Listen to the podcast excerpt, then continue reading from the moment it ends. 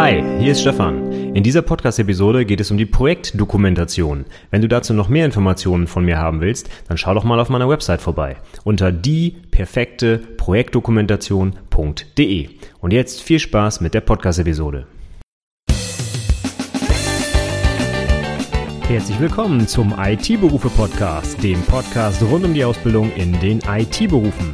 In dieser Episode geht es um die Anforderungsermittlung, unter anderem für dein Abschlussprojekt. Viel Spaß! Hallo und herzlich willkommen zur 159. Episode des IT-Berufe Podcasts. Mein Name ist Stefan Macke und heute geht es mal wieder um ein allgemeines Thema, was für alle IT-Berufe da draußen interessant sein sollte. Gut, dass der IT-Berufe Podcast jetzt so heißt und nicht mehr Anwendungsentwickler Podcast. Beim letzten Mal haben wir uns ja ein bisschen über funktionale Programmierung unterhalten, das ging mehr so in Richtung der Anwendungsentwickler. Aber heute geht es um das Thema Anforderungsermittlung oder Anforderungsanalyse oder Aufnahme oder wie auch immer. Und jetzt kann man sich fragen, wer braucht das?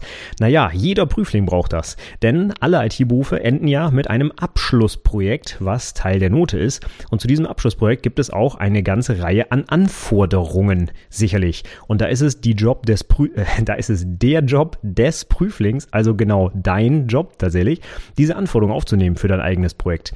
Und wie man das am besten macht, was überhaupt Anforderungen sind, wofür wir die brauchen, wie wir die erheben, wen wir fragen müssen und was es vielleicht auch sogar für Anforderungen an diese Anforderungen gibt, nämlich wie man die am besten aufschreibt. Das wollen wir uns alles heute mal ein bisschen auf der Zunge zergehen lassen. Ich habe da ein bisschen was mitgebracht. Ich glaube, das könnte heute ein bisschen länger dauern. Wir schauen mal, wie schnell ich durchkomme. Und äh, ja, nochmal zur Erklärung. Also was haben wir vor? Du willst dein Abschlussprojekt starten, hast auch grob eine Idee, worum es geht. Ich hoffe, du hast dir schon ein vernünftiges Projektthema ausgesucht. Dazu habe ich auch schon eine Podcast-Episode aufgenommen, wie man das am besten macht und wie du auf Ideen kommst. Und darum soll es jetzt heute nicht gehen, sondern du hast jetzt schon dein Thema vor Augen, du weißt, was du machen willst, grob. Und jetzt geht es darum, das zu verfeinern. Was sind genau die Anforderungen, die du eigentlich umsetzen sollst? Und da kann man jetzt natürlich überlegen, ist es überhaupt dein Job, diese Anforderungen aufzunehmen? Und ich sage einfach mal, ja, das ist in den meisten Fällen so. Wenn du in einem ganz tollen Unternehmen bist, wo du die Anforderungen auf einem Silbertablett vom Fachbereich oder von deinem Kunden oder von deinem Vorgesetzten, wie auch immer, serviert bekommst, ist das alles ganz toll. Ich glaube, in der Praxis sieht das eher nicht so aus. Wahrscheinlich hast du irgendwie so eine grobe Idee oder eine Richtung bekommen, wohin es gehen soll, was du erreichen sollst. Aber wie das jetzt genau ausgestaltet werden soll, also die Details quasi, das ist eigentlich dein Job, das aufzunehmen. Zumindest Zumindest würde ich das so sehen, wenn ein Prüfling ein Projekt umsetzt. Du sollst ja den gesamten Projektablauf begleiten und dokumentieren, vor allem auch in der Projektdokumentation. Und dazu gehört unbedingt auch die Anforderungsanalyse oder eben Aufnahme. Und äh, wenn man jetzt überlegt, in was für einem Artefakt das Ganze enden könnte, dann wäre das für mich in so einer Projektdokumentation so etwas wie ein Lastenheft. Oder, wenn man noch einen Schritt weiter geht, das Pflichtenheft. Eigentlich ist es ja so, dass der Auftraggeber das Lastenheft erstellt, also der Kunde. Ne? Der sagt, was er haben will, fachlich, grob vorgegeben, was die Anwendung zum Beispiel, die du erstellst oder das System, das du installierst oder was auch immer du machst in deinem Abschlussprojekt, äh, was das bieten soll quasi. Und dann bist du in der Pflicht, das Pflichtenheft zu erstellen. Wow, zweimal Pflicht, ja. Äh, das heißt, der Auftragnehmer, der das Projekt umsetzt, der erstellt das Pflichtenheft. Und das ist äh, mit technischen Details, was genau umgesetzt wird, wenn ich es mal wieder an einer, an einer Anwendung zum Beispiel mache, die entwickelt werden soll, welche Programmiersprache, welche Architektur, wenn ich ein FISI zum Beispiel habe, welches konkrete Betriebssystem wird denn eingesetzt, ähm, wie groß soll die Festplatte werden, äh, ist es eine Cloud oder On-Premise und ich weiß nicht was. Also ganz genau die technischen Details, die erstellt der Auftragnehmer, ich bringe es auch mal durcheinander, Auftragnehmer, also der, der es umsetzt, also du, ja. Und das Lastenheft, wo die Anforderungen eigentlich drinstehen, das kommt vom Kunden.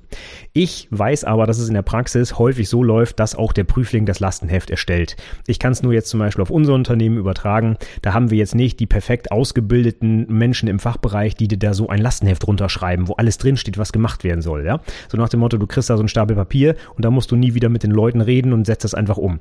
Das funktioniert in der Praxis eher weniger. Es gibt ganz häufig irgendwelche Rückfragen und spätestens dann musst du ja so ein paar Tools Tools an der Hand haben, wie du genau rausbekommst, was du eigentlich machen sollst. Und darum soll es heute gehen.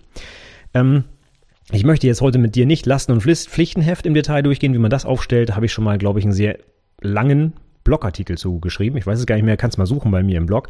Darum soll es heute nicht gehen, sondern es geht wirklich um die Anforderungen. Und du kannst das konkret beziehen auf dein Abschlussprojekt, aber auch auf alles andere, was du auf der Arbeit machen musst. Ja? Also, wie kommst du zu den Anforderungen. Und bevor wir jetzt mal damit anfangen, kleiner Überblick, was ich heute so vorhabe oder in dieser Episode. Wir fangen erstmal an, was sind überhaupt Anforderungen? Wie lassen die sich gliedern? Wofür braucht man die? Ja. Und dann kommen wir zum Begriff der Stakeholder. Wer definiert überhaupt unsere Anforderungen? Wen müssen wir fragen, um solche Anforderungen herauszubekommen? Und dann haben wir noch konkrete Methoden der Anforderungsermittlung. Das heißt, wenn du jetzt vor der Aufgabe stehst, Du weißt, wen du fragen musst und was Anforderungen sind, aber wie kriegst du die jetzt raus aus diesen Leuten? Das sind dann konkrete Methoden zum Abschluss. Und dann gibt's noch ein paar konkrete äh, Anforderungen an die Anforderungen selbst, wie du die am besten aufschreibst, damit die auch vernünftig umsetzbar sind. Und als letztes habe ich dann noch ein paar Beispiele, wie man konkret Anforderungen dann formulieren kann. Also ich habe heute eine randvolle Agenda, deswegen würde ich sagen, wir starten einfach mal direkt durch.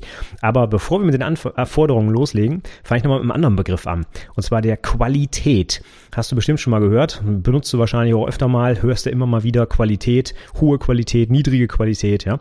Aber was heißt das eigentlich? Und äh, es gibt eine schöne DIN-Norm, beziehungsweise sogar eine ISO-Norm, die man auch wunderbar, zumindest als Softwareentwickler, für die Abschlussprüfung lernen kann. Und da drin sind verschiedene Punkte der Softwarequalität aufgeführt. Zu dem Thema werde ich ganz sicher noch mal eine Podcast-Episode aufnehmen. Das habe ich mir schon auf meine Liste geschrieben. Das ist ein super wichtiges Thema, kommt ganz oft auch in der mündlichen Prüfung dran, zumindest bei uns äh, im Bereich der Anwendungsentwicklung. Und äh, die ISO-Norm, von der ich spreche, ist die 9126 oder 9126 und da drin sind äh, ja in einem etwas abstrakteren Modell verschiedene Punkte der Softwarequalität dargelegt. Die kann man alle wunderbar auswendig lernen und erklären. Muss man jetzt auch nicht alle ja, das sind, glaube ich, über 20 Punkte, äh, gegliedert in sechs Oberpunkte. Dazu gehört sowas wie Änderbarkeit, Benutzbarkeit, Funktionalität, Zuverlässigkeit, Übertragbarkeit, Effizienz. Das waren auch schon die sechs Oberpunkte der ISO, ja. Nur, dass du schon mal weißt, in welche Richtung es geht. Da werde ich sicherlich nochmal was zu aufnehmen, habe ich gesagt. Aber was ist überhaupt Qualität? Und wenn man da jetzt mal eine Definition schaut, dann stellt man fest, dass Qualität die Übereinstimmung mit den Anforderungen ist. Beziehungsweise der Grad der Erreichung oder der Umsetzung dieser Anforderungen. Und ich mache das immer gerne fest an einem Beispiel, einem Flugzeug. Wenn du jemanden fragst, ob ein Flugzeug von hoher Qualität ist, dann musst du immer schauen, wen fragst du denn und was sind die die Anforderungen dieser Person. Überleg mal bei einem Flugzeug, wahrscheinlich, wenn du die meisten Menschen fragst, werden die in Form des Fluggastes dieses Flugzeug bewerten. Also, haben die genug Beinfreiheit? Äh, ist keine Ahnung, haben, ist der Sitz direkt am Notausgang? Ist es vernünftiges Essen? Schmeckt der Tomatensaft? Was auch immer. Ja, das ist dann ein qualitativ hochwertiges Flugzeug, wenn das alles gilt. Das alles interessiert aber zum Beispiel den Flugkapitän, also den Piloten, überhaupt nicht. Ne, die Beinfreiheit hinten irgendwo in der, äh, in der Holzklasse interessiert den Piloten nicht. Der braucht ganz andere Sachen. Der erwartet von einem qualitativ hochwertigen Flugzeug, dass es einen vernünftigen Autopilot hat, dass es äh, nicht abstürzt vielleicht, gut, das haben die äh, Kunden hinten auch. Aber vielleicht ganz andere Sachen, sowas wie modernster Stand der Technik oder vernünftige äh, Checklisten, ähm, keine Ahnung, Blitzschutz. Ich weiß nicht, was der Pilot sonst noch so haben will, ja. Aber der hat vermutlich ganz, ganz andere Anforderungen an dieses Flugzeug als ein Gast. Von daher werden die beiden vielleicht zu einer sehr unterschiedlichen Aussage über die Qualität des Flugzeugs kommen weil sie mit ganz anderen Augen drauf gucken und ganz andere Anforderungen haben an dieses Flugzeug. Und genau darum geht es auch bei uns in der IT, wenn wir Projekte umsetzen, dass wir diese verschiedenen Blickwinkel berücksichtigen müssen. Und natürlich sind die alle unterschiedlich priorisiert. Also was der Pilot sagt, ist vielleicht im Zweifel ein bisschen wichtiger, als was der Malle-Urlauber hinten sagt. Ja? Von daher, das muss man natürlich auch immer gewichten und in eine Reihenfolge bringen. Und das ist auch dann dein Job als der, der das Projekt umsetzt. Du sollst ja in der Ausbildung auch lernen, Projektleitung zu machen, Projektplanung Planung zu machen, gerade auch für dein eigenes Projekt. Und da musst du schon entscheiden. Angenommen, du hast zwei konkurrierende Anforderungen, welche gewinnt denn jetzt? Und dann musst du bewerten, vielleicht von welchem Menschen die zum Beispiel gestellt wurde und wer da vielleicht etwas wichtiger ist als der andere. Und da kommen wir jetzt nämlich direkt schon zum Punkt. Ähm, wer hat denn diese Anforderungen überhaupt aufgestellt? Und äh, ich nehme das mal schon kurz vorweg, die Leute, die Anforderungen an unser Projekt stellen können, und das kann jede beliebige Person oder eine Personengruppe auch sein, eine Institution, ja, irgendwer, der an diesem Produkt oder an diesem Prozess des, äh, des Erstellens dieses Produktes beteiligt ist, das äh, sind Stakeholder. Und da habe ich auch eine schöne Geschichte aus einer Prüfung. da hat tatsächlich jemand, äh, der kannte das Wort Stakeholder, hat aber Stake vorne nicht S-T-A-K-E geschrieben, wie es eigentlich geschrieben wird, sondern S-T-E-A-K, also wie das Steak, was man auf den Grill legt. Und das war sehr schön in der mündlichen Prüfung. Der war felsenfest davon überzeugt, dass das irgendwas mit einem Steak zu tun hatte, was überhaupt nicht stimmt, sondern es geht hier um Stakeholder mit A-K-E. Und wenn du Steak direkt auf Deutsch übersetzt aus dem Englischen, dann heißt das sowas wie ein Pfosten oder ein Holzpflock, eine Stange, eine Stütze oder ein Zaunpfahl. Was soll das heißen? Naja, der hat irgendwie einen Pflock in unser Projekt gerammt. Der, äh, das heißt so nach dem Motto, der hat einen Fuß in der Tür, der will irgendwas von diesem Projekt. Ja? Das kommt noch so ein bisschen aus der Goldgräberzeit, ja, wenn man äh, oder die die Leute, die früher in den USA unterwegs waren äh, und da nach Gold gestürft haben, ja, die haben da ihren Steak abgesteckt. Das heißt, die haben überall kleine Holzflöcke reingemacht in die Erde und gesagt, so, das ist jetzt mein Gebiet, hier suche ich nach Gold, ja. Und wenn da jemand anders reinkam, dann, naja, weiß nicht, was dann passierte. Äh, okay, zurück zum Thema. Also diese Stakeholder, um die soll es gehen und nicht um die Stakeholder im Sinne von Grillmeister. Ja, das ist hier nicht gemeint. Und diese Stakeholder können äh, unterschiedliche Anforderungen an uns stellen. Und wir werden auch gleich nochmal darauf eingehen, wer genau diese Stakeholder sein können. Ich möchte aber vorab nochmal einmal grundsätzlich Anforderungen so ein bisschen unterteilen. Es gibt nämlich zwei verschiedene Arten von Anforderungen. Und zwar die funktionalen Anforderungen und die nicht funktionalen Anforderungen. Und das ist ganz wichtig, denn ähm, die sind beide ultra wichtig für unser Projekt, müssen wir beide berücksichtigen aber vom Umfang her sind die deutlich unterschiedlich. Und zwar, vielleicht kurze Erklärung, was es überhaupt ist. Die funktionalen Anforderungen, die beziehen sich direkt auf die zu erbringende Leistung des Produkts. Nehmen wir mal ein Textverarbeitungsprogramm wie Microsoft Word. Wenn der Kunde sagt, ich muss die Möglichkeit haben, hier Text fett zu machen oder kursiv zu setzen, dann ist das direkt eine funktionale Anforderung. Entweder kann es das Programm oder nicht. Die nicht funktionalen Anforderungen beziehen sich auf alles andere außer diese konkrete Funktionalität. Nehmen wir mal das Beispiel wieder zurück zu Word. Wenn ich den Text fett mache, und der wird fett, dann ist das funktional umgesetzt. Wenn das allerdings drei Sekunden dauert, bis der Text fett wird, weil das Programm so langsam ist, dann ist eine nicht funktionale Anforderung vielleicht nicht erfüllt, nämlich, dass das Programm vernünftig bedienbar sein soll, und zwar in einer gewissen Geschwindigkeit. Oder wenn ich Word starte und mein PC ratzt ab, weil der 16 GB RAM schluckt für ein fettes Wort, dann habe ich auch eine andere äh, nicht funktionale Anforderung, nämlich zum Beispiel die Speichereffizienz nicht eingehalten. Und jetzt ist das Interessante, wenn man sich auch diese Qualitätsnorm anguckt bei der Softwarequalität, ähm, es gibt einen Punkt funktionale Anforderungen und dann gibt's gefühlt 27 Punkte nicht funktionale Anforderungen. Also ich übertreibe jetzt vielleicht ein bisschen, das sind aber wirklich über 20. Ich habe die genaue Zahl jetzt gerade nicht im Kopf. Ich meine, als ich das damals mal auswendig lernen durfte, waren es 24 Punkte und einer davon war funktional und 23 waren nicht funktional. Das heißt, alles drumherum, wie schnell ist das Programm, stürzt das ab, ist das fehlertolerant, also sind zum Beispiel Fehlermeldungen sprechend, ja, kann ich das auf beliebigen Betriebssystemen installieren oder nur auf einem. Das sind alles so Beispiele für nicht funktionale Anforderungen. Und das gibt es nicht nur in der Softwareentwicklung. Ich zitiere hier ja immer die ganze Zeit diese ISO-Norm, aber das gilt auch für alle anderen Projekte. Ja? Also, wenn wir ein FISI-Projekt nehmen, ja, kann ich das System, was ich da aufsetze, von heute auf morgen zum Beispiel auf eine neuere Version heben. Also ich habe eine Windows 10 Installation, kann ich die einfach hochziehen zum Beispiel. Ne? Das ist zum Beispiel etwas, was natürlich interessant ist, auch wenn es für den eigentlichen Betrieb vielleicht irrelevant ist. Ja? So, das heißt, für alle unsere Projekte haben wir einen ganzen Haufen nicht funktionale Anforderungen und die müssen wir genauso berücksichtigen wie die funktionalen Anforderungen. Nur leider sind die nicht funktionalen Anforderungen oftmals nicht so einfach zu definieren. Denn wenn ich jetzt einen Fachbereich frage, sag mal, ich will hier eine neue Anwendung programmieren, äh, Textverarbeitung, was soll die denn können? Dann wird er mir sicherlich nicht als erstes sagen, ja, die muss aber besonders schnell sein. Also innerhalb von 100 Millisekunden will ich den Text aber sehen. Sondern die wird mir genau sowas sagen wie Fett, Kursiv, Überschrift, Inhaltsverzeichnis etc. Also die funktionalen Sachen.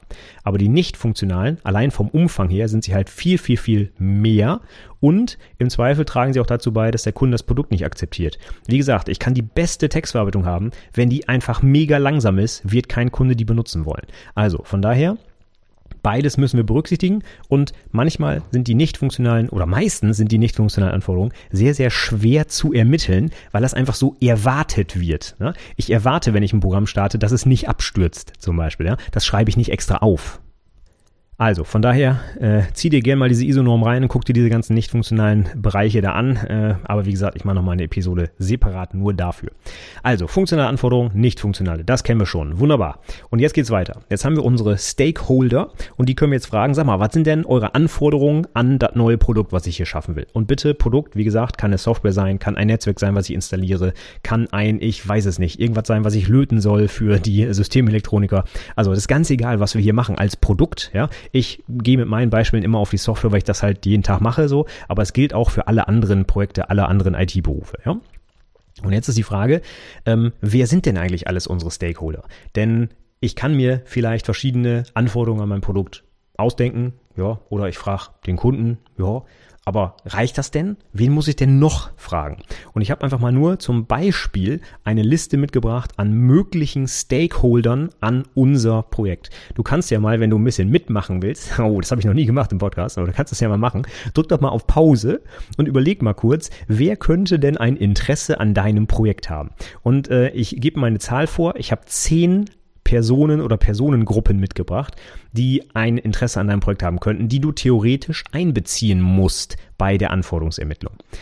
Natürlich, die Liste ist äh, sehr lang und nicht für alle Projekte sind alle immer wichtig, das ist völlig klar, aber ich will dir mal einen Denkanstoß geben, woran du denken könntest, wenn du jetzt wirklich mal ein größeres Projekt umsetzt. Und vielleicht hast du ja auch wirklich eine Anregung für dein konkretes Projekt und hast vielleicht eine Gruppe tatsächlich vergessen und äh, ja, dir fällt das jetzt ein, dass du die nochmal befragen musst. Also überleg doch mal kurz, ich habe zehn Gruppen mitgebracht und wenn du jetzt äh, Pause drücken willst, dann mach das mal. Und Jetzt geht's los mit den zehn Gruppen. okay, also ich fange mal ganz vorne an. Eine Gruppe habe ich eben schon selber genannt, und zwar der Kunde. Also der Kunde, der das Geld bezahlt am Ende für das Projekt. Ich glaube, der hat viel zu melden. Ja, wenn der eine Anforderung hat, dann sollten wir die umsetzen, denn sonst gibt's kein Geld. Also das ist, glaube ich, relativ selbsterklärend. Dann machen wir weiter. Nächste Gruppe: Anwender. Und das muss nicht das gleiche sein. Ne? Ein Kunde kann zum Beispiel ein Unternehmen sein, kauft eine neue Software bei mir ein. Die Leute, die mit dem Ding dann jeden Tag arbeiten müssen, sind aber vielleicht gar nicht der Kunde, also das Unternehmen, sondern die Mitarbeiter dieses Unternehmens. Ne?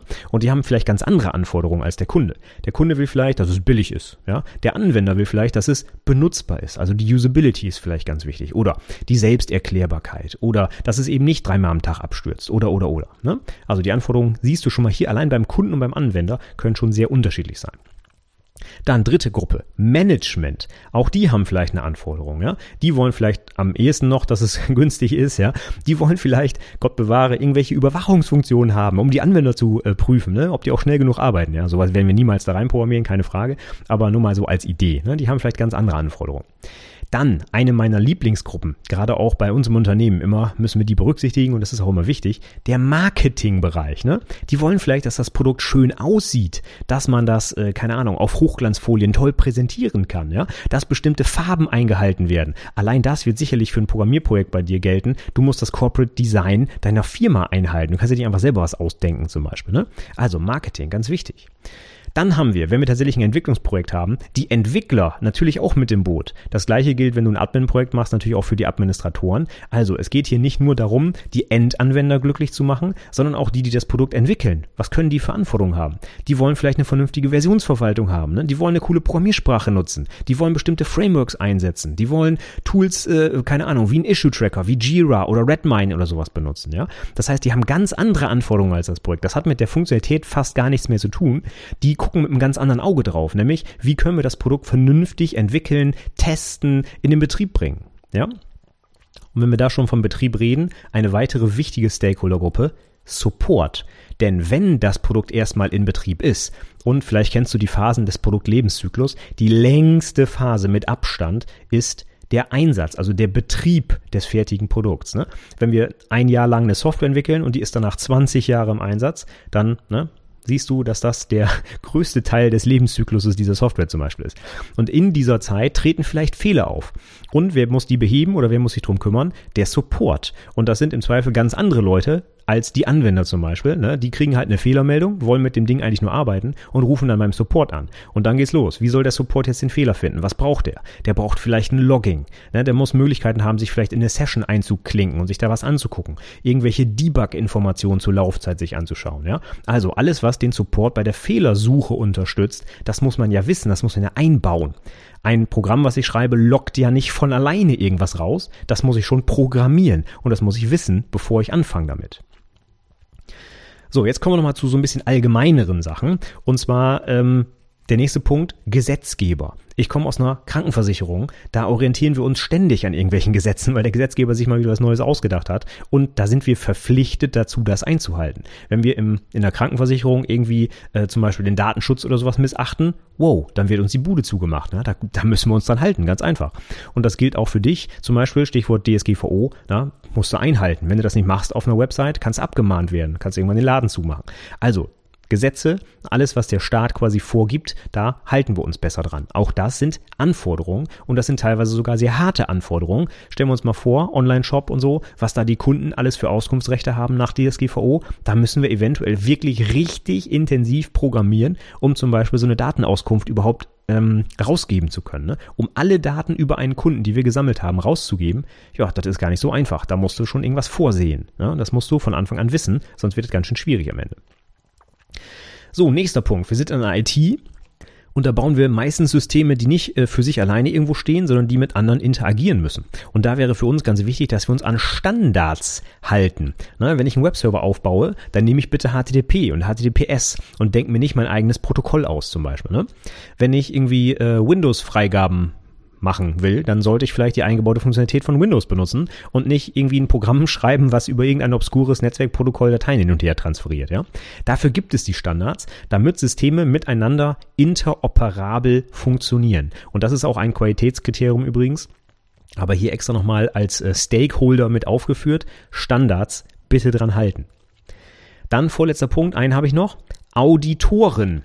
Auch das bringe ich mit aus der Krankenversicherung und auch aus jedem anderen ähm, Unternehmen. Da wird es irgendwie mal Audits geben. Sei es Wirtschaftsprüfer, die ins Haus kommen oder tatsächlich sogar staatliche Behörden. Bei uns in der Krankenversicherung, da kommt die BaFin und kontrolliert einfach mal, ob wir das da alle richtig machen. Ja?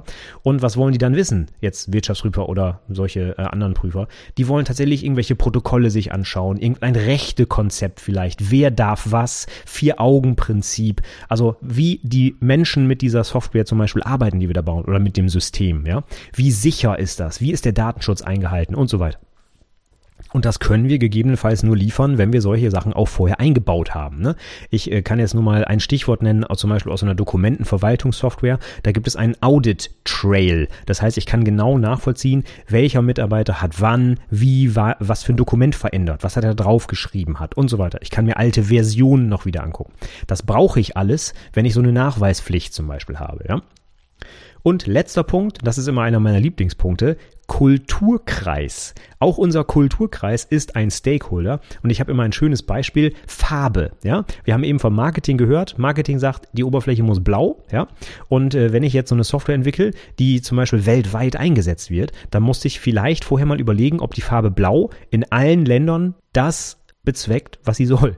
Äh, ich nehme ein anderes Beispiel, weil ich das weiß beziehungsweise ich habe das, glaube ich, mal irgendwo gelesen. In China gilt zum Beispiel die Farbe Weiß als Farbe des Todes. Ja? Das wäre in Deutschland, glaube ich, nicht so. Da wäre das vielleicht eher schwarz. Ja? Und Schwarz und Weiß sind ja schon mal sehr unterschiedlich. Also von daher, wenn ich eine schöne, weiße, strahlende Oberfläche baue, so Whitespace-mäßig, ne? iPhone, alles weiß, ja, und ich komme dann in ein fremdes Land, wo das auf einmal so aussieht, als würde ich da irgendwie äh, was für eine Beerdigung produzieren, dann kommt das vielleicht nicht so gut. Ne? Und das ist jetzt nur ein Beispiel. Noch andere Sachen sind natürlich sowas wie Währung gehört dazu, ja, oder eben auch Sprache ähm, von links nach rechts oder von rechts nach links. Ne? Wenn ich Software auch für den arabischen Raum baue, dann muss die auf einmal von rechts nach links äh, lesbar sein. Oder in Japan ne? oder in Korea, wo es diese, diese Schriftzeichen gibt. Ähm, wenn ich in Deutschland einen riesen Text habe über, was weiß ich, drei Absätze, ist das vielleicht in japanischen Schriftzeichen auf einmal nur noch ein Drittel so lang. Auf einmal sieht meine ganze Website, wenn ich dann eine baue, ganz anders aus aus. Ja? Das heißt, das Design muss sich auch entsprechend anpassen, weil die Schrift ganz anders funktioniert. Ja? Das sind so Dinge, da denkt man vielleicht gar nicht dran. Wenn man jetzt ein kleines Abschlussprojekt als ITler macht, okay, aber ich will das ja auch ein bisschen allgemeiner hier formulieren. Und wenn du mal eine Website baust für einen großen weltweit tätigen Konzern, kann ja auch eine Intranet-Anwendung zum Beispiel sein für ein weltweit agierendes Unternehmen, äh, dann müsstest du darauf achten, dass vielleicht die Sprache in anderen Ländern ein bisschen anders dargestellt wird als in Deutschland. Ne? Also, der Kulturkreis ist auch ein wichtiger Stakeholder. Bitte immer mal gucken, wo soll das Ding eigentlich eingesetzt werden, was ich da baue und was sind da die Gegebenheiten, an die wir uns vielleicht halten sollen. Gut, bist du auf die 10 gekommen? Ich weiß nicht. Äh, wir können ja mal gucken. Kunde, Anwender, Management, Marketing, Entwickler, Support, Gesetzgeber, Standards, Auditoren, Kulturkreis. Das waren meine 10 und ich glaube, es gibt noch ein paar mehr. Ja? Aber nur als Anregung. Also denk mal nicht nur an die Leute, wo du weißt, die werden nachher deine Anwendung oder dein, dein System benutzen, sondern denk auch mal ein bisschen, ja, out of the box, wen du eventuell noch fragen musst, wer Anforderungen an dein Projekt hat. Gut, jetzt wissen wir das. Jetzt haben wir zehn Personengruppen, die wir fragen können. Wow.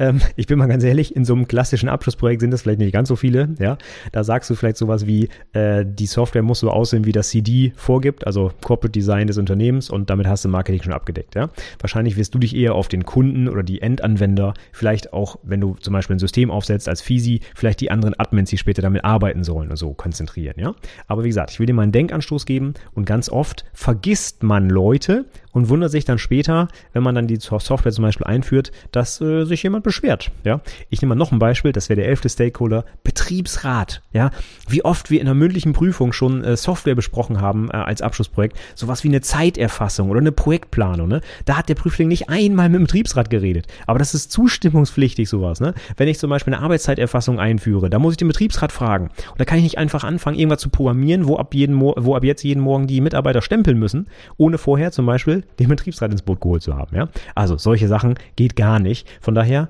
immer dran denken, habe ich wirklich alle gefragt, die was mit meinem Projekt zu tun haben. Ja?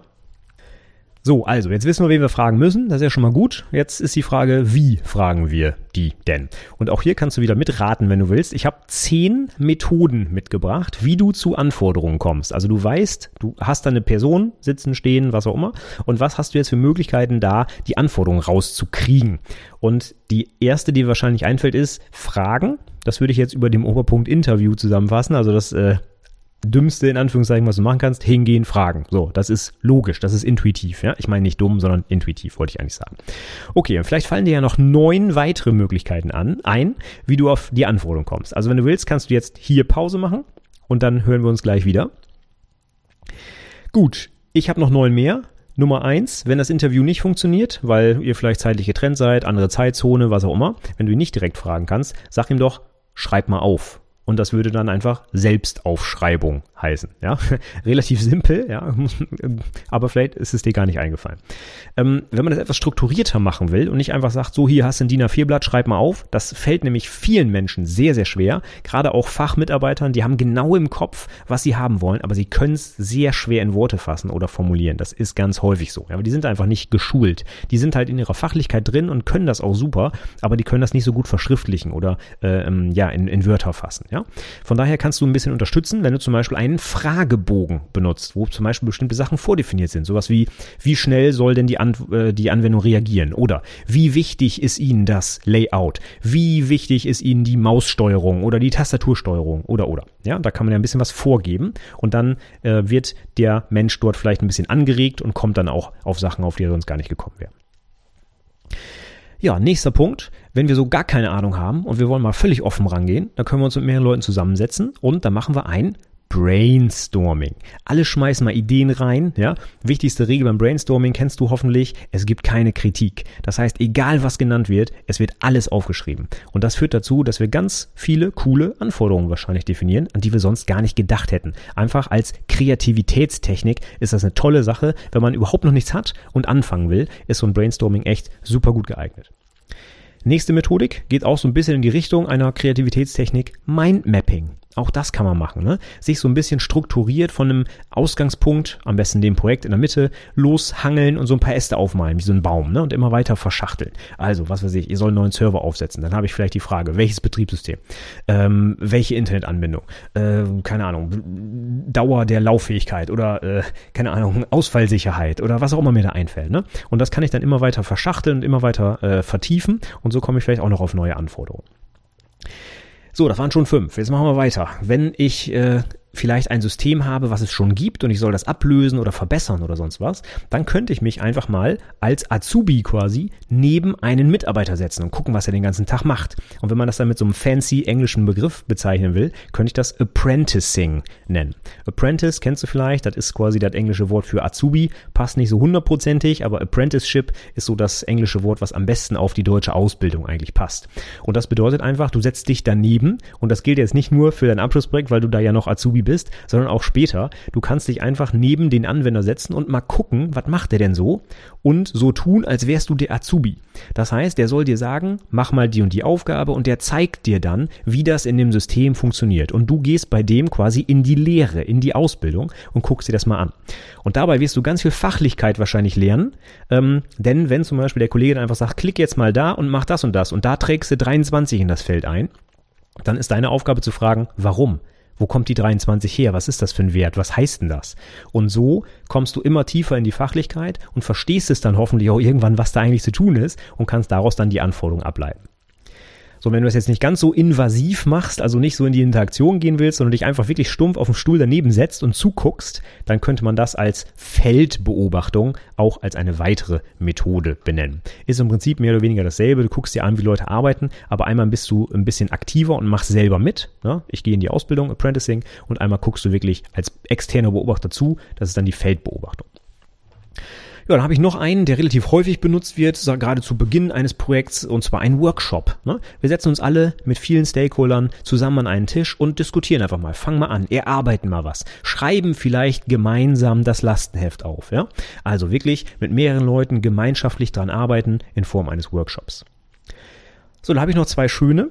Wenn wir ein altes System ab lösen wollen, wenn es da schon was gibt. Ne? Das ist natürlich für uns als Entwickler zum Beispiel immer schön. Man kann ja einfach gucken, was macht das alte, programmiere das nach, bin fertig. Ja, so schön wär's, ne?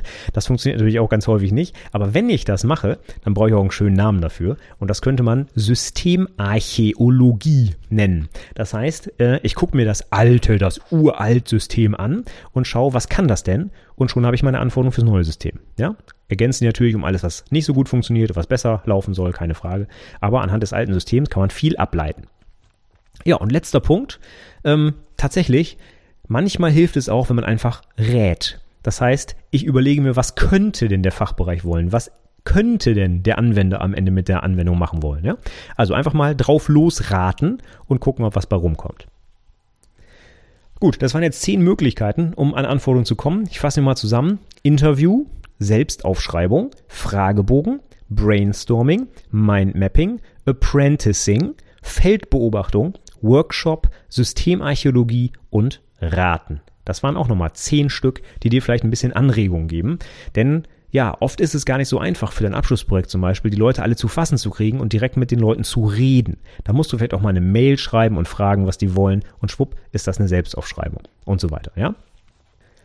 So, Wahnsinn. Jetzt wissen wir, was Anforderungen sind, wie die sich gliedern lassen. Dann wissen wir, wen wir fragen müssen nach Anforderungen. Das sind unsere Stakeholder. Und jetzt haben wir auch noch zehn Methoden, wie wir die Anforderungen aus den Leuten rauskriegen. Das ist ja Wahnsinn. Da können wir fast direkt loslegen. Aber ganz so einfach ist es dann doch nicht, denn wir haben auch noch Anforderungen an diese Anforderungen. Die sollten nämlich bestimmt formuliert sein, damit wir als Umsetzer nachher auch was damit anfangen können. Es gibt nämlich nichts Schlimmeres, als wenn ein Benutzer zum Beispiel sagt, ich hätte gerne, dass die Anwendung intuitiv bedienbar ist. Und da drehe ich auch immer völlig durch, wenn ich das zum Beispiel in Lastenheften von äh, Prüflingen sehe. Und das schreiben sehr viele, sehr häufig. So Standardsätze wie muss dem Corporate Design der, der, äh, der, der, der Firma entsprechen und soll intuitiv bedienbar sein. Und das sind so Anforderungen, wo ich mir denke, Leute, das kann nicht euer Ernst sein, denn das ist absolut unkonkret. Was heißt denn das intuitiv bedienbar? Das kann dir kein Mensch definieren. Das muss viel genauer sein. Ja? Und da wollen wir uns jetzt mal angucken, welche Anforderungen es an diese Anforderungen gibt, damit wir die auch verstehen als Entwickler zum Beispiel. Ne? Wenn ich jetzt zu einem Entwickler gehe und sage, hier kommt die Anforderung vom Fachbereich, mach die Anwendung mal intuitiv bedienbar, dann sagt der, äh, keine Ahnung, was ich machen soll. Was heißt denn das, intuitiv bedienbar? Ne? Wenn ich von links nach rechts äh, scrolle, wird irgendwas größer oder kleiner? Oder soll ich überhaupt die Maus benutzen? Äh, Tastatur, soll alles auf Deutsch, Englisch übersetzt werden, damit es intuitiv, also was heißt intuitiv bedienbar? Ne? Kann kein Mensch verstehen. So, und damit wir nicht solche Probleme kriegen, gehen wir jetzt mal so ein paar Anforderungen durch. Auch hier kannst du mal wieder mitraten. Ich habe acht Stück mitgebracht, acht Anforderungen an Anforderungen. Vielleicht fallen dir ein paar ein. Mach gern Pause, denk mal nach. Und jetzt gucken wir uns das Ganze als Ergebnis an. Nummer eins: Anforderungen an Anforderungen. Die müssen eindeutig sein. Also nicht mehrdeutig, also keinen Interpretationsspielraum bieten. Ne? Wenn ich sowas sage wie, ja, die Oberfläche könnte blau oder rot oder vielleicht auch gelb sein, ja, dann habe ich als Entwickler oder als Umsetzer ja die Wahl. Und wenn der Endanwender am Ende dann doch sagt, auch eigentlich hätte ich doch lieber gelb gehabt, dann war es halt nicht eindeutig genug. Ne? Und der, der es umsetzt, ja, wusste halt nicht genau, was er tun soll. Das ist schlecht, denn dann weiß ich auch am Ende gar nicht, ob ich es jetzt richtig gemacht habe oder nicht. Ne? Wenn ich die Wahl habe zwischen mehreren Alternativen, tja, ist ja alles richtig, oder? Gut, dann machen wir weiter. Atomar. Ganz wichtig ist, dass die Anforderung nicht weiter teilbar ist. Das bedeutet ja atomar, ja, genau wie aus der Datenbank, kennst du auch, atomare Werte sollte es nur geben in der ersten Normalform, einfach weil sich dann Werte nicht mehr aufteilen lassen in verschiedene, wie zum Beispiel die Adresse ne, in Straße und Postleitzahl. Das sollte auch für Anforderungen gelten. Ich will die nicht mehr unterteilen können. Warum? Warum muss das so sein? Ja, angenommen, ähm, ich habe zwei Anforderungen in einer versteckt. So, keine Ahnung. Angenommen, die, äh, die Anwendung soll fetten Text ermöglichen und kursiven Text. Ne? Bleiben wir wieder bei unserer Word-Anwendung. Was ist denn jetzt, wenn ich den fetten Text implementiert habe, aber den kursiven Text nicht? Dann ist die Anforderung ja nicht erfüllt, weil die Hälfte der Anforderung ist ja nicht umgesetzt. Aber was ist jetzt, wenn die kursive Anforderung sich einfach gar nicht umsetzen lässt, aus welchem Grund auch immer? Dann ist die gesamte Anforderung nicht umgesetzt. Muss der Kunde jetzt dann nicht zahlen, weil die Anforderung ist ja nicht fertig. So, ne? Das ist schwierig. Also von daher eine Anforderung muss ein, einen einzigen Punkt enthalten und nicht mehrere, damit ich genau entscheiden kann, ist das jetzt umgesetzt oder nicht. Und dann sind wir automatisch beim nächsten Punkt, nämlich klein. Atomar heißt ja schon nicht weiter teilbar. Atom ist so das kleinste, was es gibt wenn man jetzt mal von Quarks und so weiter absieht, ja. Ähm, aber lange Zeit waren die ja nicht teilbar, die Atome. Ähm, und das heißt automatisch, dass die Anforderungen klein sind und nicht riesengroß. Also eben genau nicht sowas wie absolut unspezifisch, soll intuitiv bedienbar sein, sondern vielleicht, was könnte da jetzt ein konkretes Beispiel sein, ähm, wenn ich mit der Maus über die Eingabebox hovere, soll da als Tooltip stehen, was ich da eingeben muss. So, das wäre vielleicht eine konkrete Beschreibung der Hilfe und das müsste ich jetzt vielleicht sogar runterbrechen für jedes einzelne Eingabefeld. Ja, müsste ich also sagen, hier da, wo der Vorname steht, wenn ich da mit der Maus drüber hovere, soll da stehen der Vorname des Kunden. Ja, das wäre eine atomare, eindeutige, kleine Anforderung, die ich dann umsetzen kann. Warum soll die klein sein? Was bringt mir das? Naja, irgendwer muss diese Anforderungen ja umsetzen. Und dann kommen wir gleich zum nächsten Punkt. Die müssen nämlich meistens geschätzt werden. Und das musst du ja zum Beispiel auch in deiner Projektplanung machen. Du sagst, Mensch, ich muss hier was programmieren, dafür brauche ich 42 Stunden. Oder Mensch, ich muss hier einen äh, Windows-Server installieren, das dauert drei Stunden. Und das musst du vorab schätzen, um zu gucken, ob du die Zeit einhältst. Und je größer die Anforderung ist, umso schwieriger ist es, das zu schätzen. Wenn du jetzt mal das Beispiel vom Tooltip dir eben anguckst, für ein Feld ein Tooltip mit diesem Text zu definieren, da kannst du, wenn du ein bisschen Entwicklungserfahrung hast, genau sagen, okay, das dauert zweieinhalb Stunden. Wenn aber sowas steht wie, mach die Anwendung intuitiv bedienbar, dann hast du überhaupt gar keine Ahnung, wie lange das dauert, weil du gar nicht genau weißt, was alles zu tun ist. Das heißt, die Anforderung muss klein sein und dadurch wird sie automatisch schätzbar und das ist eben ganz wichtig für die Projektplanung, damit du überhaupt weißt, ob du das Projekt bis zum gegebenen Termin überhaupt umsetzen kannst. Ja? So, dann wäre es noch ganz wichtig, dass die Anforderungen unabhängig voneinander sind. Denn sonst ähm, ja, bist du in äh, GA1 der schriftlichen Prüfung für Anwendungsentwickler und zeichnest irgendwelche Netzpläne. Denn Anforderungen, die voneinander abhängen und in einer gewissen Reihenfolge umgesetzt werden müssen und so weiter, das ist immer ganz besonders schwierig für die Planung. Am schönsten wäre es, wenn deine Anforderungen nichts miteinander zu tun haben und du völlig losgelöst an den verschiedenen Anforderungen gleichzeitig arbeiten kannst. Ja, das wäre super, weil du dann einfach keine Abhängigkeiten hast, die die Projektplanung erschweren. Du musst nicht immer im Kopf haben, was zuerst gemacht werden muss, was danach und wenn das nicht funktioniert, geht das andere nicht und so weiter. Ja, das wäre super, wenn die nicht abhängig voneinander wären. So, nächster Punkt, den wir äh, noch behandeln sollten, die sollten auch nützlich sein, die Anforderungen. Ja, sollte irgendwas bringen. Das heißt, es sollte nicht einfach irgendwas, weil ich mir, weil ich gerade Lust habe, äh, irgendwie was Ausgedachtes sein, sondern es sollte einen Mehrwert bieten. Und da habe ich ein schönes Beispiel aus meiner eigenen Praxis. Ich hatte wirklich mal die Anforderung aus dem Fachbereich, wo ich eine Anwendung entwickelt habe, wo dann die Anforderung kam, der Hintergrund der Anwendung soll bitte rosa sein. Da habe ich mich gefragt, so, was? Warum soll der rosa sein? Was ist da denn jetzt los? Ja. Und dann habe ich mal hinterfragt, ob das denn nützlich ist. Ne? Sollte das wirklich rosa sein, weil die Dame, in diesem Fall war es tatsächlich eine Dame, da das einfach schön fand oder was war der Hintergrund?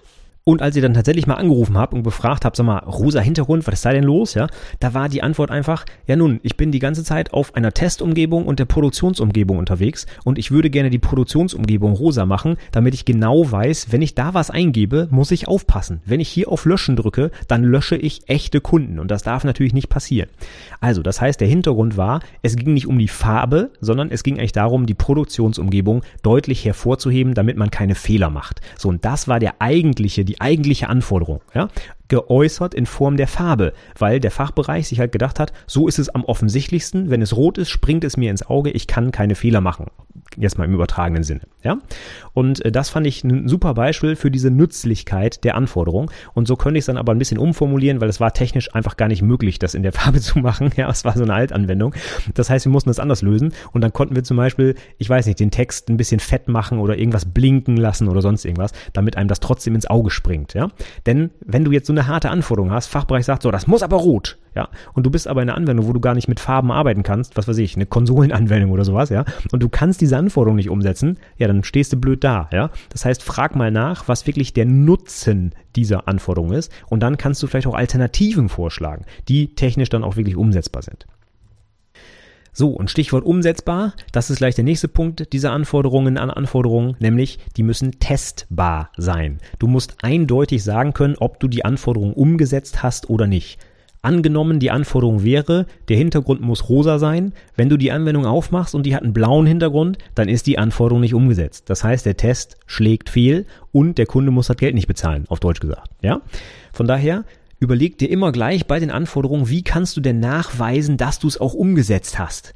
Also wenn da jemand sagt, das System muss aber schnell sein, dann ist schnell etwas, was du nicht belegen kannst. Wenn du zum Beispiel unter schnell verstehst 500 Millisekunden Reaktionszeit und der Kunde ist aber gewohnt, im Echtzeitumfeld zu arbeiten, wo er eine Millisekunde braucht, dann äh, ist da schon ein gewaltiger Unterschied. Das heißt, diese Anforderung ist einfach schlecht formuliert, die ist so nicht testbar. Stattdessen müsste da sowas stehen, wenn ich einen Kunden öffne, muss die Maske in 120 Millisekunden angezeigt werden. So, das ist eindeutig messbar und somit testbar. Und dann kann der Kunde sagen ja oder nein, aber es kann nicht zu irgendwelchen Diskussionen kommen, weil Dinge unterschiedlich interpretiert werden. Also gleich mit dazu schreiben zur Anforderung, wie man feststellen kann, dass sie auch umgesetzt wurde. So, letzter Punkt, das ist jetzt die Überleitung zum nächsten Thema.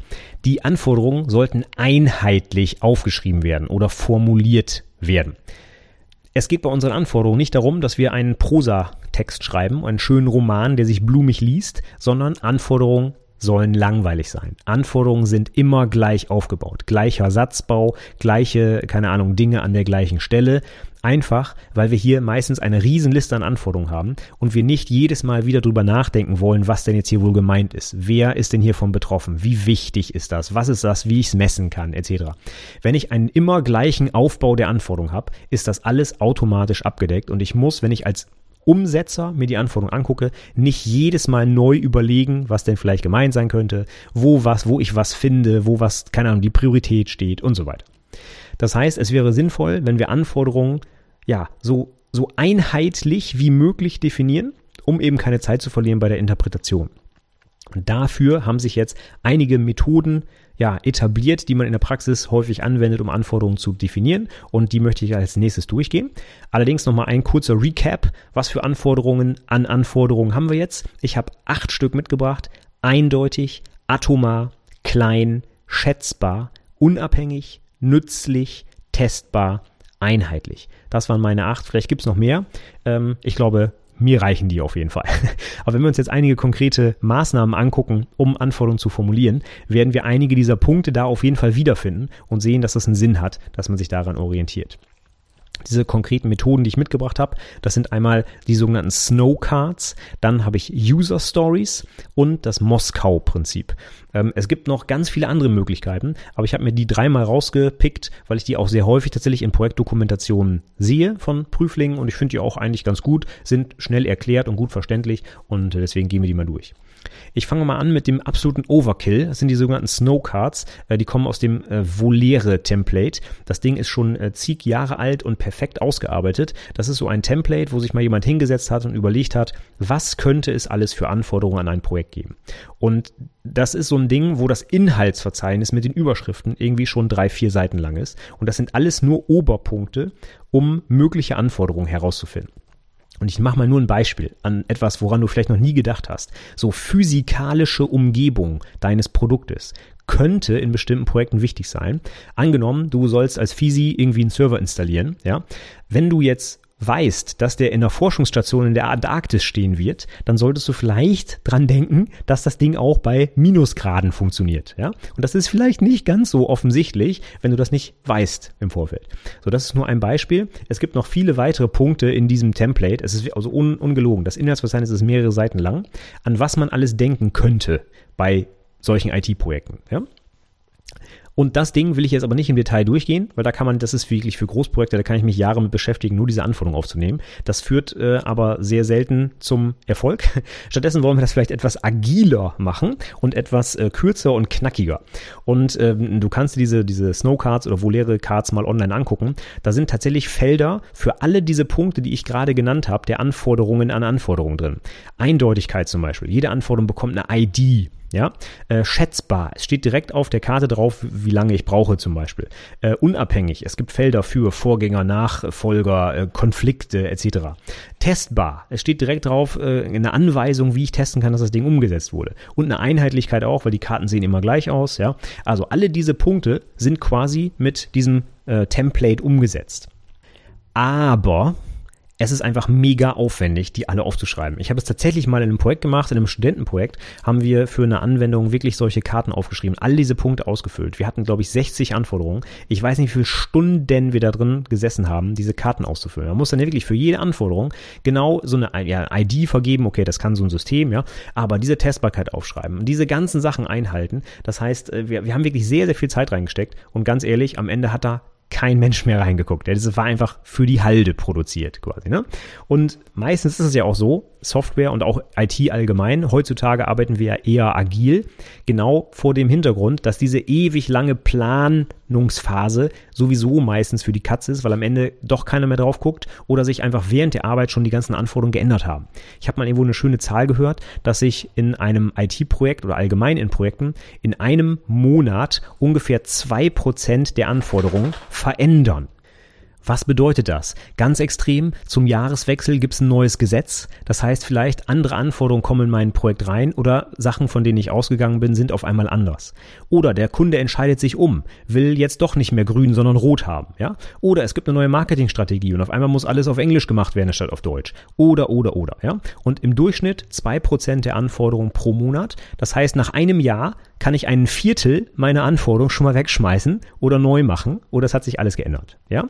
Also, das heißt, je länger ich für diese Planung brauche, umso größer ist die Wahrscheinlichkeit, dass ich die Hälfte davon wegschmeißen kann, weil sich alles geändert hat in der Zwischenzeit. Von daher wollen wir gerade in der Softwareentwicklung schneller etwas Sichtbares produzieren, um diese Anforderungen zu überprüfen. Und wenn sich die Anforderungen ändern, reagieren wir flexibel darauf oder eben agil in diesem, ähm, äh, um das Wort zu benutzen und äh, planen aber uns nicht Ewigkeiten zu Tode quasi bevor wir endlich mal was auf die Straße bringen. Und in dem Projekt war das halt eben genauso, ganz viel Zeit äh, investiert und am Ende hatte sich eh die Hälfte davon erübrigt äh, und ähm, ja, wir haben das ganz umsonst gemacht. Ja? Also die Zeit hätten wir uns sparen können. Aber von dieser Karte finde ich noch eine Sache ganz cool und die äh, würde ich gerne hier noch einbringen. Und zwar, wenn man sich die Karten mal anguckt, da gibt es so zwei, zwei Bereiche, die man mit Punkten bewerten kann. Und zwar die Customer Satisfaction und die Customer Dissatisfaction. Also einmal die Zufriedenheit des Kunden mit dieser Anforderung und aber auch nochmal zusätzlich die Unzufriedenheit des Kunden mit dieser Anforderung. Und das fand ich damals so interessant und ich glaube, das finde ich auch, äh, ja, ich finde es auch heute noch interessant, deswegen erzähle ich es hier. Warum soll man das unterschiedlich bewerten? Also du kannst dir das so vorstellen, es gibt einen Punkt, äh, Kundenzufriedenheit, die kannst du bewerten, was weiß ich, von 1 bis 5. 5 heißt, der ist super zufrieden und 1 heißt, der ist nicht so gut zufrieden. Ja? Und es gibt, das gleiche gibt es nochmal für die Unzufriedenheit. Jetzt kann man sich halt fragen, was soll das Ganze? Und die Idee ist jetzt, dass es Anforderungen gibt, die den Kunden, wenn ich sie umsetze, super zufrieden machen. Ja, da kriegt er vielleicht eine 5 und wenn ich die nicht umsetze, interessiert es ihn aber nicht. Und das ist genau so etwas, was ich mit dieser, mit diesen beiden Skalen dann darstellen kann. Angenommen, ich setze es um, kriege eine 5 für Zufriedenheit. Der freut sich total, dass ich es umgesetzt habe. Aber wenn ich es nicht umsetzen würde, wäre mir auch nicht böse. Das sind so diese nice to have Features. Ne? So, keine Ahnung. Äh, der Text soll fett und kursiv sein ja, das ist eine Standardanforderung. Wenn das funktioniert, äh, ja, ist, ist ganz nett. Ne? Wenn es nicht funktioniert, haut es mir aber um die Ohren. Das wäre genau das Gegenteil. Ja? Das heißt, Customer Satisfaction wäre gering, wenn ich es umsetze, weil das ist halt Standard. Aber wenn ich es nicht umsetze, fehlt ihm das total und der haut es mir um die Ohren. Das wäre das Gegenteil. Also wir haben einmal nice to have und wir haben auch die absoluten Standard-Features, die müssen einfach da sein, sonst knallt's. Und das kann man sehr gut mit diesen beiden Skalen dann ausdrücken. Wenn du das mal so ein bisschen vergleichst mit einem anderen Bereich, der auch für die Ausbildung wichtig ist, nämlich der Mitarbeiter Mitarbeitermotivation. Da kennst du vielleicht die Begriffe der Motivatoren und der Hygienefaktoren. Und genau das ist im Prinzip das hier dargestellt. Motivatoren kennst du mit Geld wedeln und dann fängt der Mitarbeiter an zu arbeiten. Der freut sich, dass er Geld kriegt. Super. Auch wenn er es nicht kriegt, ja gut, er kriegt ja sein Gehalt, also ist nicht schlimm. Ja, das wäre der Motivator. Ein Hygienefaktor ist etwas, was ihn nicht motiviert, wenn es da ist, aber wenn es nicht da ist, macht es ihn mega demotiviert. Mein Beispiel ist immer ein WC. Wenn ich in einer Firma arbeite, wo es keine Toilette gibt, dann werde ich ganz schön unzufrieden sein. Aber wenn es in meiner Firma eine Toilette gibt, sage ich nicht, geil, was für ein toller Arbeitgeber, sondern es ist einfach Standard. Ja? Und genau dieses Prinzip kann man mit diesen beiden Skalen auf meine Anforderungen übertragen, um zu sagen, was macht den Kunden besonders glücklich und was macht den Kunden besonders unglücklich. Und das können unterschiedliche Dinge sein. Übrigens, falls du gerade im Hintergrund irgendwelche komischen Geräusche hörst, das sind äh, meine Hunde, die gerade äh, eine wilde Phase haben. Wir waren gerade draußen und die balgen jetzt hier ein bisschen. Also von daher nicht wundern, wenn es komische Geräusche gibt. So, aber zurück zum Thema. Also, diese Snowcards sind toll, haben auch ein paar coole Ideen drin, finde ich super, guck sie dir gerne an. Benutzen in der Praxis würde ich sie nicht, viel zu aufwendig, ja? Stattdessen nehmen wir mal zwei andere Möglichkeiten, die kurz und knackig sind, trotzdem die wichtigsten Punkte der Anforderungen an Anforderungen enthalten und sich in der Praxis aber auch durchaus etabliert haben. Und wir fangen mal an mit der User Story. Die kommt jetzt eher aus dem agilen Kontext, zum Beispiel aus Scrum, ja? Da arbeitet man äh, mit User Stories, womit man, also die User Stories sind eine Möglichkeit, die Anforderungen zu definieren. Und die User Stories sind relativ kurz und knackig. Und zwar ist das so eine Art Template, wie man seine Sätze aufbaut, um die Anforderungen zu beschreiben. Und zwar, wenn ich das mal auf Deutsch mache, als Rolle möchte ich gerne Funktionalität, damit ich Begründung. Und ich mache das mal auf Englisch. As a bank client, I would like to log into the bank's Internet Banking in order to check my account balance. Also, als Kunde der Bank, das ist die Rolle, möchte ich mich in das Internetbanking einloggen. Einloggen, das ist die Funktionalität, damit ich meinen Kontostand abfragen kann. Das ist die Begründung, der Grund. Und die drei Sachen gehören immer Minimum zu einer User Story. Jetzt die Frage, warum? Die Rolle ist interessant, daran kann ich festmachen, wie wichtig ist das. Also wenn der Kunde das will, ist das vielleicht wichtig. Wenn das ein Auditor will, ist das vielleicht nicht so wichtig. Ja, je nachdem, in was für Unternehmen man arbeitet. Dann die Funktionalität, die beschreibt, was ich eigentlich implementieren soll. Also Login-Funktionalität. Ja, und das letzte, das ist quasi mein, das heißt in der Snowcard Fit Criterion, das ist das Ding, an dem ich festmache, ob ich es umgesetzt habe. Also die Testbarkeit. Daran kann ich prüfen, passt es oder nicht. Und zwar, in diesem Fall möchte ich meinen Kontostand abfragen. Das ist die Begründung des Kunden, was er gerade machen will. Und warum ist das wichtig? Warum darf ich diese Begründung nicht weglassen? Ich kann einfach sagen, als Kunde möchte ich mich einloggen können. So, das kann ich auch umsetzen.